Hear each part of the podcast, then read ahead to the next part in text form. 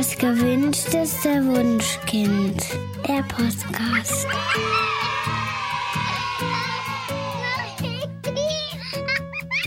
Hallo und herzlich willkommen zu Das gewünschteste Wunschkind, der Podcast mit Daniel Graf und Katja Seide. Wir möchten heute mit unseren Studiogästen über das Lesenlernen sprechen. Eingeladen haben wir Thea, meine Lieblingsbibliothekarin. Sie ist Buchbloggerin und ähm, ja, liest sehr gerne in großen Gruppen vor und hat sich intensiv mit dem Lesenlernen beschäftigt.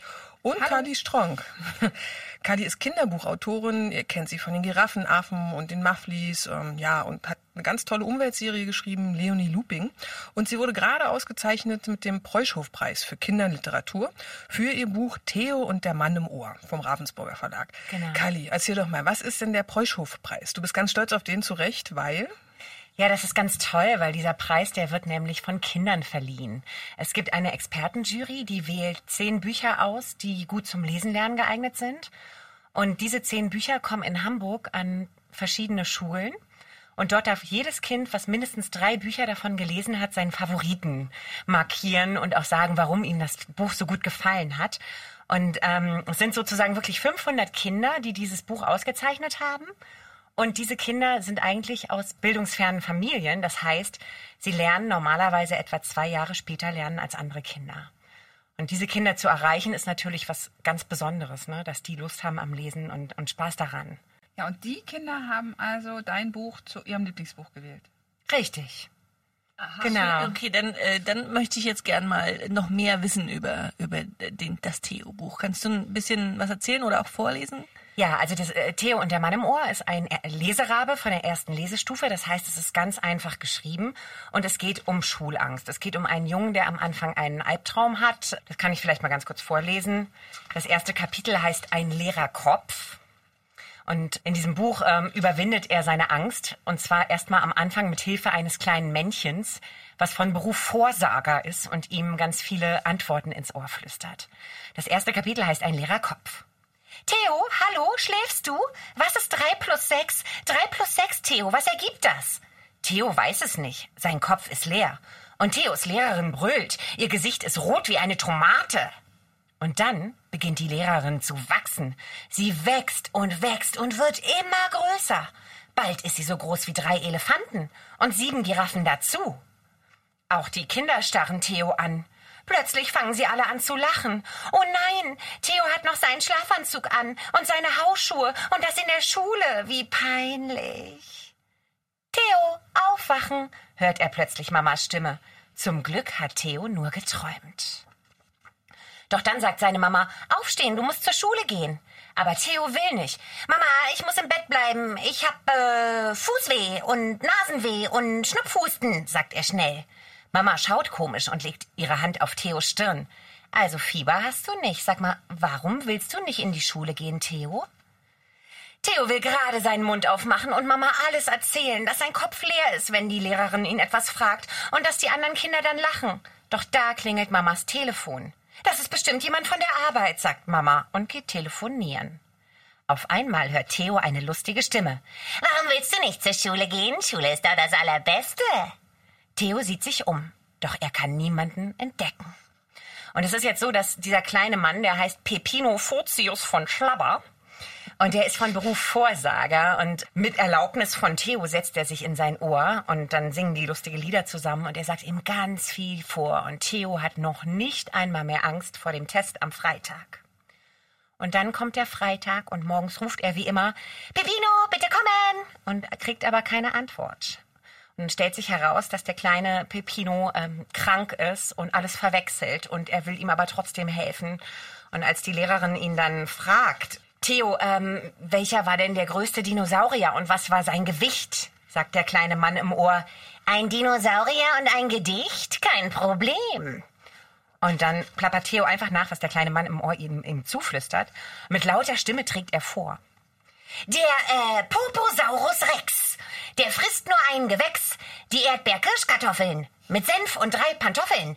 Die schmecken ihm so richtig gut, auch wenn er danach pupsen tut. und er kriegt erst dann mit, was er da eigentlich gesagt hat. Oh nein. Ja, also ihr seht schon, es geht um, um Schulangst. Es geht darum, die Angst zu haben, sich zu blamieren vor anderen, weil man irgendwas nicht kann, was eigentlich alle anderen können. Und der, der Wunsch eigentlich perfekt zu sein und dann aber doch am Ende wirklich an sich selbst zu glauben und das zu überwinden und es doch alleine zu schaffen. Also Theo schafft das in dem Buch. Theo schafft das. Das können wir schon mal das können, das können, wir verraten. Ne? Okay. Normalerweise muss man ja an der spannendsten Stelle aufhören. Ne? unsere Zuhörerinnen und Zuhörer sind ja keine Kinder, insofern puh, haben wir auch mal Glück gehabt. Das passt ja perfekt dann zu unserem Thema, zum, zum Lesen lernen, weil das relativ vielen Kindern schwerfällt. Also mhm. Es ist ja ein schwieriger Meilenstein, der irgendwie im Gehirn erstmal ja, geschafft werden muss. Welche Tipps habt ihr denn? So? Also für mich ist ganz wichtig, wenn ich so eine Geschichte schreibe, dass ich an dem Erfahrungshorizont der Kinder andocke. Mhm. Dass ich gucke, was können die, wo sind ihre Ängste, wo sind ihre Bedürfnisse. Ne? Und dort auch spiele, also immer wieder neue Wörter auch mit reinnehme, die sie noch nicht kennen, die vielleicht eine lustige Herausforderung sind zum Lesen. Dann arbeite ich sehr viel mit Humor, dass die Kinder wirklich Spaß haben an der Geschichte. Und es hat obwohl es so einfach geschrieben ist und nur also eine ganz feste Form hat, in die ich reinarbeiten musste. Ne? Leserabe erste Stufe heißt vier einfache Kapitel, so und so viel Zeichen pro Zeile. Also man hat ganz klare Vorgaben, aber es hat trotzdem eine ganz klassische Dramaturgie. Ne? Mit der Krise für die Hauptfigur, die nicht weiter weiß, mit Punkten, wo sich was ändert, wo der kleine Mann auftaucht, wo der am Ende plötzlich äh, krank ist, da dreht sich die ganze Geschichte wieder und dann mit, mit, mit einem Finale, wo er dann doch es selber schafft und über sich hinauswächst. Ne? Also es sind vom Anspruch her ähm, hat es erzählerisch die gleichen Elemente auch wie eine ganz große lange Geschichte und das ist wichtig, ne? dass man den Kindern nicht nur schnell irgendwas hinhaut, sondern dass man wirklich tolle Geschichten anbietet und sie damit halt irgendwie dazu verführt, auch zu lesen. Mhm. Jetzt gibt's ja ganz viele verschiedene Arten von Leselernbüchern, Thea. Ne? Kannst du uns mal ein paar vorstellen und ähm, ja auch mal sagen, was die Vor- und Nachteile der einzelnen sind? Oder gibt's gibt's ein bestimmtes Buch, was du präferierst oder ist das einfach kindabhängig? Das ist total kindabhängig. Jedes Kind hat äh, andere Vorlieben. Manche mögen gerne lange Geschichten, kurze Geschichten, Geschichten. Es ist auch so, manche Kinder mögen gerne Geschichten aus ihrer Lebensumwelt und andere sagen, ja, das sehe ich ja jeden Tag. Ich hätte gern was über Dinosaurier und Weltraum und äh, Science Fiction. Also es gibt völlig unterschiedliche Bedürfnisse. Und, ähm, Darf ich da ganz kurz einhaken? Immer. Weil es ist aber trotzdem so, dass wenn du eine Fantasiegeschichte schreibst oder, mhm. oder erzählst, es hat die, die gut funktionieren, haben meistens etwas, was die Kinder kennen, trotzdem Alltagsbezug und einen Anker in ihrer Welt. Ne? Und da, wenn du dann da die Fantasiegeschichte, so einen kleinen Mann im Ohr gibt's ja auch nicht wirklich, leider. ähm, aber genau das ist die Mischung ne? aus Alltag und Fantasie. Ne? Hm? Genau. Wichtig bei der Auswahl eines Erstlesebuches ist es, nach dem Kind zu gehen. Manche Kinder mögen zum Beispiel gerne Comics lesen. Ähm, ich habe ganz viele Eltern bei mir in der Bibliothek, weil viele öfter mal, die dann sagen, oh, das Kind liest nicht, die will immer nur Comics. Und ich stehe da und denke, ja, das Kind liest. Sie liest Comics halt, halt gerne Comics. Und diesen, ähm, diesen Ansatz, dass wenn Kinder Bilder haben und eine kleine Sprechblase und nur ein bisschen Text und die Handlung erschließt sich so, es ihnen ein sehr schnelles Erfolgserlebnis verschafft und sie sehr einfach sich eine Geschichte erschließen können. Und das tut manchmal am Anfang einfach gut. Ja, genau, so ein, so ein, Buch haben wir auch gerade. Mein, mein Sohn lernt gerade lesen in der ersten Klasse und ähm, haben wir genau so ein Buch, wo man quasi als Eltern so eine, so eine Dreiviertelseite vorliest und dann sind unten einfach, ist ein schönes Bild mit Sprechblasen und dann können wir es uns einfach aufteilen. Und da hat er sehr viel Spaß dran und fängt zum Ende des Buches an, auch eben den Elterntext lesen zu wollen. Sehr schön, das sind die äh, erst ich ein Stück, dann du Geschichten oder ich für dich und du für mich ähm, die sich so aufteilen. Wir haben ja beim letzten Mal über das Vorlesen gesprochen und jetzt wäre die Frage, wie komme ich denn vom Vorlesen zum selberlesen? Da sind diese Bücher total gut geeignet, weil man in das übliche Ritual, ich lese dir jetzt was vor, eben das Kind mit einbaut, dass das anfängt, kurze Stücken zu lesen. Und die sind eben entweder als Sprechblase, wie das Buch, was du hattest oder hast. Mhm. Es gibt auch welche, wo einfach der Absatz fürs Kind besonders groß und deutlich geschrieben ist. Man erkennt das sehr gut. Und die sind für den Übergang sehr, sehr schön funktionieren nur eben nur dann, wenn das Elternteil vorliest. Also da habe ich häufig Eltern, die sagen, ja, ich lese doch gar nicht vor, äh, müsste ich ja jetzt anfangen. Dann ist auch schlecht, wenn man dann erst anfängt. Das ist mhm. schwierig. Mhm. Aber das ist auch wichtig beim Lesen lernen, finde ich, dass man, wenn man sowieso schon vorliest, und ich gehe jetzt mal davon aus, eure Zuhörer lesen ab und zu mal vor, nicht aufhören. Ich höre das auch öfter, na, jetzt kannst du ja alleine lesen, das braucht dir nichts mehr vorlesen. Mhm ist ganz, ähm, das erzeugt so einen Druck. dass man sich die, alle Geschichten, die man gerne lesen möchte, jetzt selber erarbeiten muss. Ich finde es ganz wichtig. Also meine Tochter ist jetzt schon dann weiter in der Schule, liest auch super flüssig und viel selbst, aber wir lesen trotzdem weiter vor, weil es einfach schön ist. Also das finde ich ganz wichtig nochmal zu sagen. Ich mache das mit meinem Mann auch. Ne? Also wir lesen uns auch gegenseitig vor und das ist was, was uns ganz nah zusammenbringt, weil wir mhm. äh, machen uns das dann gemütlich und beschäftigen uns mit dem gleichen Text. Deswegen, ich sage auch, also man ist nie zu alt zum Vorlesen. Das stimmt, genau. Und das fiel mir jetzt zu der ist ich ein Stück, dann du Geschichte ein, nochmal zu sagen, man muss nicht aufhören, nur weil das Kind das schon alleine kann. Und ja, zum Thema Comics ist es eben so, es gibt verschiedene Reihen, die jetzt extra entwickelt wurden in Comicform. Einmal gibt es den Verlag, den du äh, neulich, als ihr über Kinderbücher gesprochen habt, schon vorgestellt hast, den Re Reproduktverlag. Mhm. Mit zum Beispiel dem Buch Mit Kiste. Kiste, naja. Kiste ist bei Kiste uns sehr beliebt, total, tatsächlich ja. Mhm. als, als Comic von meiner größten Tochter, die, die die Geschichten gerne mag. Genau, mehr darüber in unserer Folge über die schönsten, neuen und beliebtesten Kinderbücher bei uns im Hause. Aha. Oder ganz klassisch lustiges, Taschen, lustiges Taschenbuch. Hm, stimmt, ähm, damit haben wir dann lesen gelernt. Tatsächlich. Also bei mir war es so, ich bin ja heute begeisterte viel, Vielleserin, fällt vielleicht kein bisschen auf. ähm, und ich habe sehr spät angefangen zu, zu lesen. Und meine Mutter war dann schon ganz verzweifelt, ah, das Kind liest nicht. Und ich war elf, zwölf und habe gar nicht gelesen. Und dann lagen irgendwo lustige Taschenbücher rum. Und ich fand die Bilder so witzig und habe damit angefangen zu lesen. Und wenn mir Eltern sagen, oh, das Kind liest nicht nur lustige Taschenbücher, sage ich, ja, habe ich auch in dem Alter. Und schauen Sie, wo ich gelandet bin. Also es kann wirklich sehr gut funktionieren, wenn das Kind es mag, einfach machen lassen. Genau, es muss einen einfachen Einstieg geben, der halt keine hohe Schwelle hat, sondern wirklich auch Spaß macht. Und ob das jetzt ein Comic ist oder ähm, ein Erstleserbuch oder ein Bilderbuch, was man sich gemeinsam anguckt, was dann auch mal irgendwie den einen oder anderen Satz dabei hat, dann ist das Erfolgserlebnis schnell da und dann macht das auch Spaß. Und es geht ja auch darum einfach, dass die Kinder lernen, ein Buch ist nichts Anstrengendes, sondern ein Buch verbirgt eine spannende, schöne Geschichte und diese, in diese Welt der Geschichten, ähm, die sich zu erschließen und sich zu, zu entdecken, darum geht's ja eigentlich. Und Comics wollte ich noch sagen, da gibt es zum Beispiel von Andreas Steinhöfel, der hat die Rico und Oscar-Reihe. Ich weiß nicht, manche kennen die vielleicht aus dem Sandmännchen oder, ja. oder auch so, äh, die Bücher auch, genau.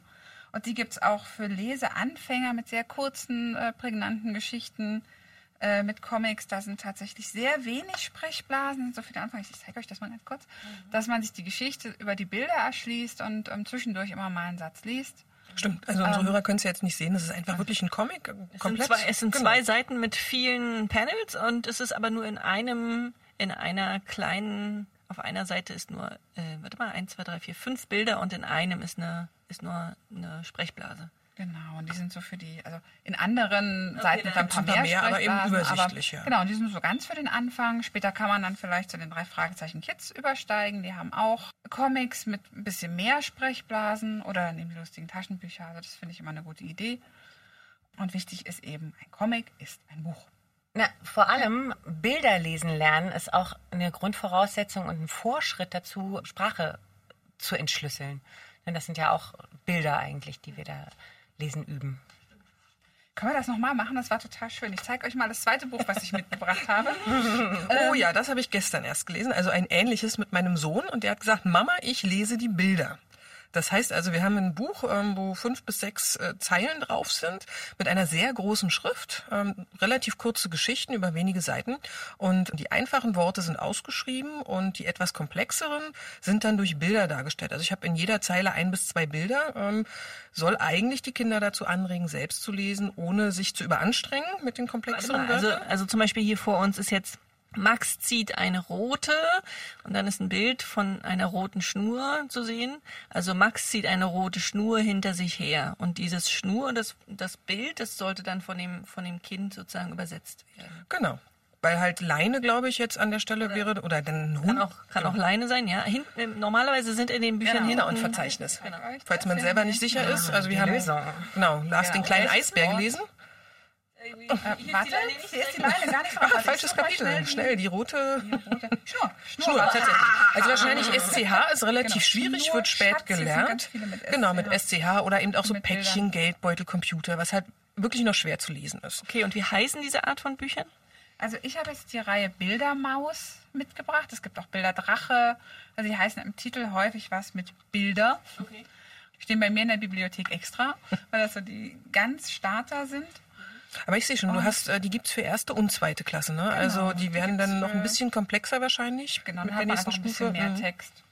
Genau. Und ähm, auch schon schwierigere Worte. Aber da, hier ist es eben so gedacht, dass die Worte, die man noch schwer lesen möchte, die man aber gerne in der Geschichte verwenden möchte, in einem Bild dargestellt, sondern der Text ist einfach aufgelockert. Das heißt, eigentlich ist es nicht so wie Danielle das mit ihrem Sohn Nee, macht, so äh, sondern es ist eigentlich das Kind, das Kind soll eigentlich die ganze Seite lesen und die schwierigen Wörter sind dann einfach ähm, durch der Bilder Plan, ersetzt. ja. Okay. Genau, also man Kann muss man dazu sagen, er ist bequemer Natur. Insofern war das Oh. eine sehr schöne Variante für ihn. Ich brauche nur die Bilder lesen, in Anführungszeichen. Aber wir haben es trotzdem gemeinsam gemacht. Das war total schön. Ne? Allein das Rätseln, was ist es überhaupt für ein, für ein Wort? Und man kam trotzdem ins Gespräch. Benutze ich auch zum Vorlesen für größere Gruppen. Ich halte die Seite dann hoch oder sch- schmeiß sie auf den Beamer und ich lese den Text und die Kinder, also gerade bei Vorschülern, die es noch nicht können, dürfen dann die, die Bilder reinrufen. Rufen dann auch gern unterschiedliche Sachen.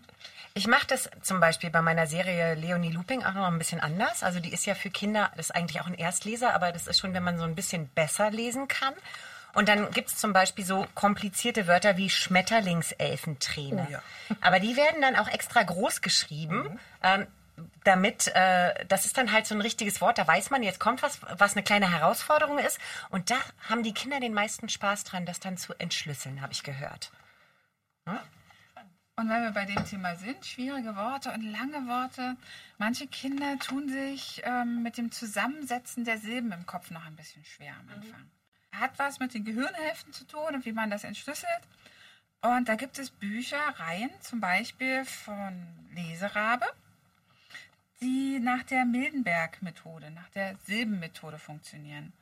Und das heißt, ich habe gehört, es gibt auch Lehrer, die so arbeiten, dass sie zwei verschiedene Kreiden haben. Und Genau. Äh, An der Schule meiner Kinder wird es benutzt und Kannst du das kurz Ja, also äh, tatsächlich ist es, die Fibel ist auch in, in Silben dargestellt und meine Kinder haben auch jeweils einen roten und einen blauen Stift und f- fangen auch an zu schreiben, mit, indem sie eben erstmal Silben schreiben. Also die erste Silbe eben rot und dann kommt die nächste Silbe des Wortes wird blau und wenn dann noch was übrig ist, dann wird es wieder rot sozusagen. Dann wird es mal hin und her gewechselt. Genau, und dann kann man es, also ich finde es auch, ich finde es leichter zu lesen, weil, weil es klar ist, wo du, wo Genau. du, wo das Wort endet oder wo die Silbe endet und wo du, also was man normalerweise äh, macht, ist ja klatschen, ne, Silben Genau. klatschen und das macht aber dieses Visuelle für dich schon, dass du, dass du weißt, ah, hier ist die Silbe zu Ende. Genau. Also hier, das Buch, was ich in der Hand habe, heißt zum Beispiel Das Hexeninternat.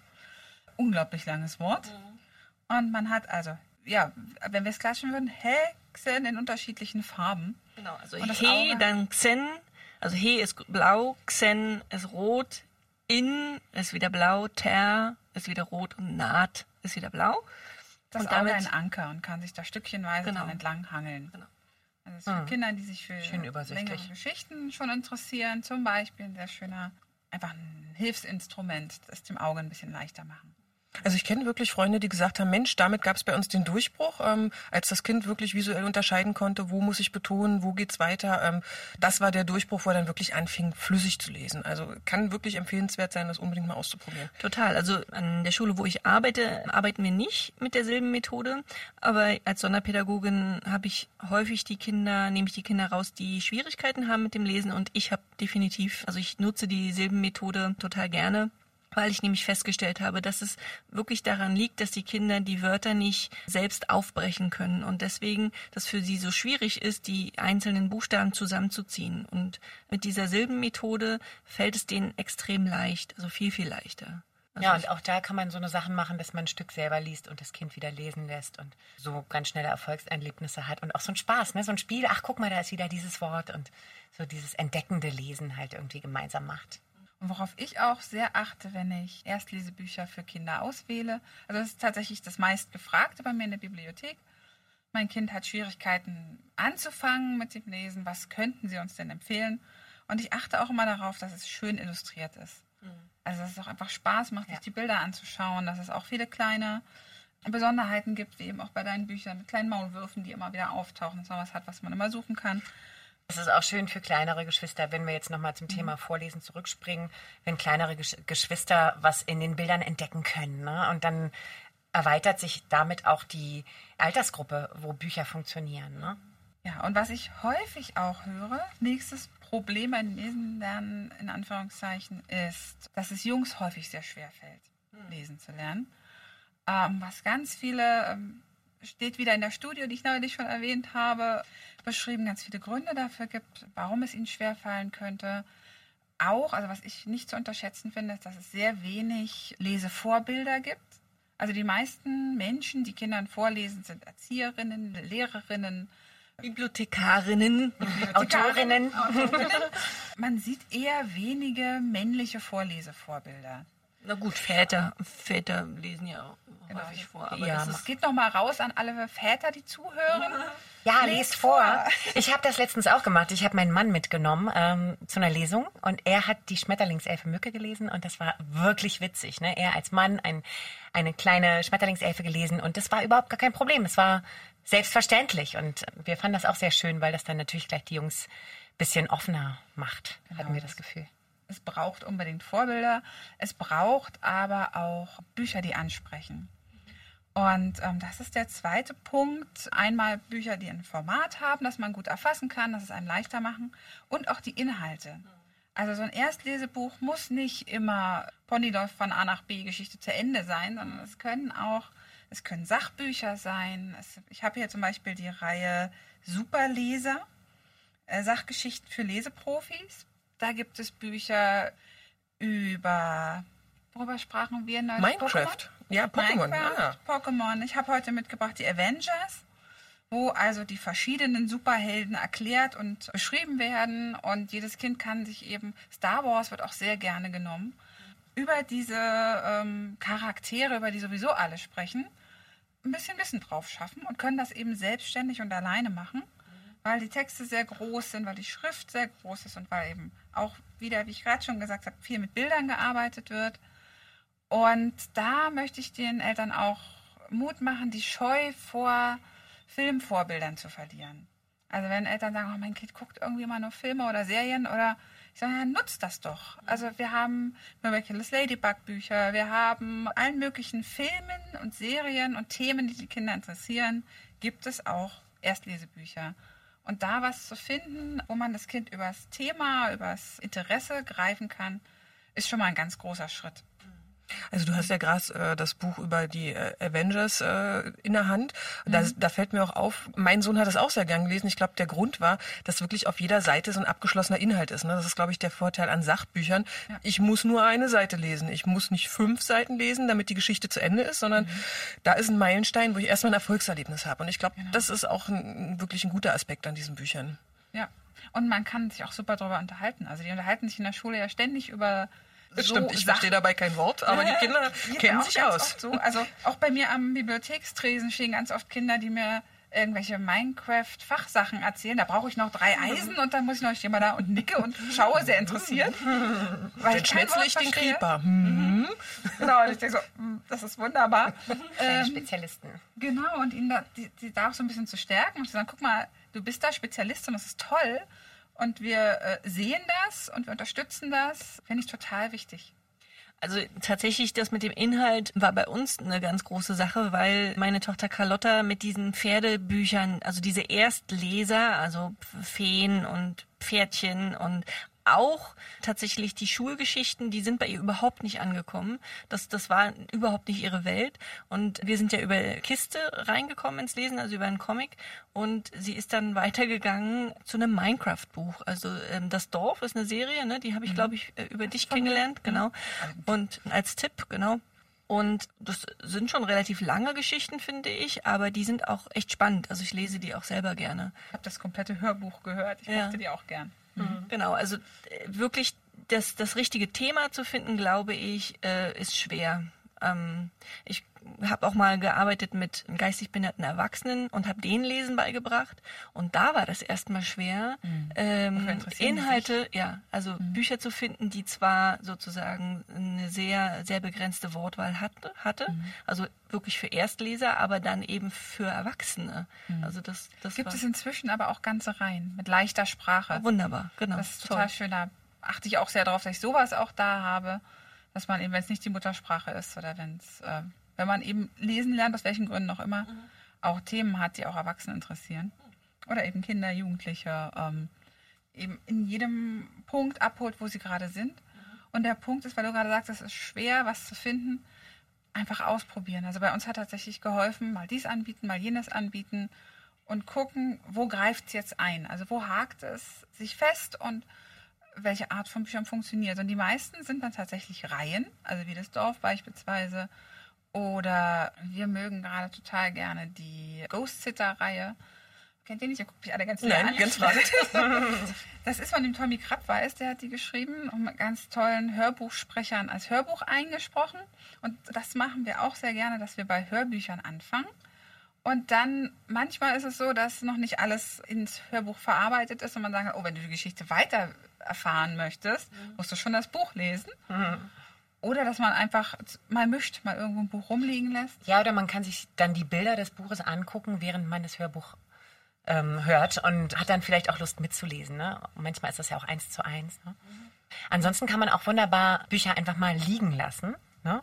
und die Kinder damit irgendwie ein bisschen locken. Also bloß nicht versuchen zu zwingen, sondern eher verführen. Ne? Also gucken, dass man ein schönes Buch findet, was thematisch passt und das einfach mal rumliegen lassen. Und das kann schon sein, dass es sich dann irgendwann nimmt, weil es einem langweilig ist und drin rumblättert und dann vielleicht auch mal anfängt, hier und da zu lesen. Ne? Ja, nichts ist schlimmer als zwingen. Ich habe das auch häufig, dass ich dann wirklich weinende Kinder in der Bibliothek habe, weil die Mutter sagt, du musst aber jetzt heute noch ein Buch lesen. Ist ganz schrecklich, weil so Also macht man ja häufig- jede aufkeimende Lust kaputt. Ja, aber häufig kommt es ja aus der Schule, ne? dass der die Druck. Lehrerin sagt, hier äh, als Hausaufgabe, ihr müsst lesen und dann der, dieser Druck an die Eltern weitergegeben wird. Das ist schlecht, ja. Dazu überhaupt die Freude am Lesen aufzubauen oder dem Kind, dem Kind Lust zu machen, jetzt einfach mal anzufangen, haben wir uns auch noch ein paar Tricks ausgedacht. Eins war bei mir tatsächlich ein Umdenken. Ich habe ähm, als junge Mutter von nur einem Kind immer das Gefühl gehabt, wenn das Kind wach ist und bei mir ist, dann muss ich mich nur mit dem Kind befassen. Und wäre nie auf die Idee gekommen, mich, während das Kind um mich rumläuft, aufs Sofa zu schmeißen und ein Buch zu lesen. Und irgendwann sagt seine Freundin mal zu mir, naja, sie sieht dich ja nie lesen, woher soll sie denn wissen, dass du das tust? Und seitdem achten wir tatsächlich drauf, ähm, unsere Bücher rumliegen zu lassen, mein Mann und ich, dass man auch sieht, ach guck, jetzt haben Ja. wir schon wieder ein neues Buch. Also das Vorbild sein. Vorbild da gibt's sein. auch ein ganz süßes Cartoon. Da gibt's zwei Mamis mit zwei Kindern auf einer Bank. Und eine Mami hat ein Handy in der Hand und ihr Kind auch. Und die andere Mami hat ein Buch in der Hand und ihr Kind auch. Und dann sagt die mit dem Handy zu der anderen Mama, sagen Sie, wie schaffen Sie das, dass Ihr Kind liest? Und das ist wie bei allen Bereichen. Thema Gemüse essen. Wenn du zu Hause, wenn du selber irgendwie keins isst und dann sagst, aber du musst deine Gurke essen. Ja, das funktioniert ist, nicht. Äh, schwierig. Mhm, und bei dir immer einfach. Ja. Wobei, also tatsächlich, ich, ich lese extrem viel, aber ich lese ähm, häufig über mein Handy. Weil ich da, die, ich habe dann irgendwie fünf, sechs, sieben Bücher mit mir mit und kann dann halt, also ich gucke auf meinem Handy eigentlich gar keine Filme oder irgendwas, ähm, sondern ich lese. Aber trotzdem sieht es für meine Kinder ja nicht so aus, als ob ich Ah, lese. okay. Ne? Also Ja, und für Kinderbücher ist halt wichtig, dass man die rumliegen lassen kann. Ne? Nicht als E-Book, wo man es einfach wegklickt und es ist aus den Augen, aus dem Sinn, sondern dass es halt wirklich einfach präsent ist. Und ich habe tatsächlich Bücher immer dazu liegen, wo das Kind auf irgendwas warten muss. Also beispielsweise, wenn man im Bad einen Platz hat, wo man neben der Toilette was ablegen kann, an einer Waschmaschine. Das stimmt, da liegen bei uns dann auch mehrere Bücher. Ne? Es ist dann immer so, man denkt so, mein Gott, die kommt ja gar nicht wieder. Und dann kommt sie mit dem Buch aus dem Zimmer und sagt, ah, es ist mir war so langweilig, ich habe jetzt mal eben das Buch gelesen. So, Ja, oder auch, das ne? ganze Buch. wenn man in der U-Bahn sitzt oder beim Arzt wartet, dass man immer ein paar Bücher dabei hat und dem Kind es zumindest anbieten kann. Ne? Ich hatte immer oder habe immer noch immer so kleine, so Pixie-Bücher, Maxi-Pixie-Bücher. Kann man eigentlich in jeder Handtasche haben. Ich halte es da wie Rowie Gilmore immer ein Buch dabei und hat das Kind sich auch schon angewöhnt. Das war schon wieder beim Thema Vorbild. Aber zum Thema rumliegen lassen ist das eine. Ich packe manchmal aus der Bibliothek so Überraschungstüten. Ich sage, hm, und, und stell, stell die auch irgendwo hin, wo es dann vorbeikommt. Und so, oh, was ist denn da drin? entweder das oder man stellt es dem Kind vor, dass man sagt, Mensch, ich habe dir ein Buch mitgebracht zum Thema sowieso. Aber wie gesagt, ich lasse die manchmal auch einfach stehen. Und dann kommt so, Mama, kann ich mal in die Tüte gucken? Da sind Bücher drin. Ja, das selber ist für sich- verführen, genau.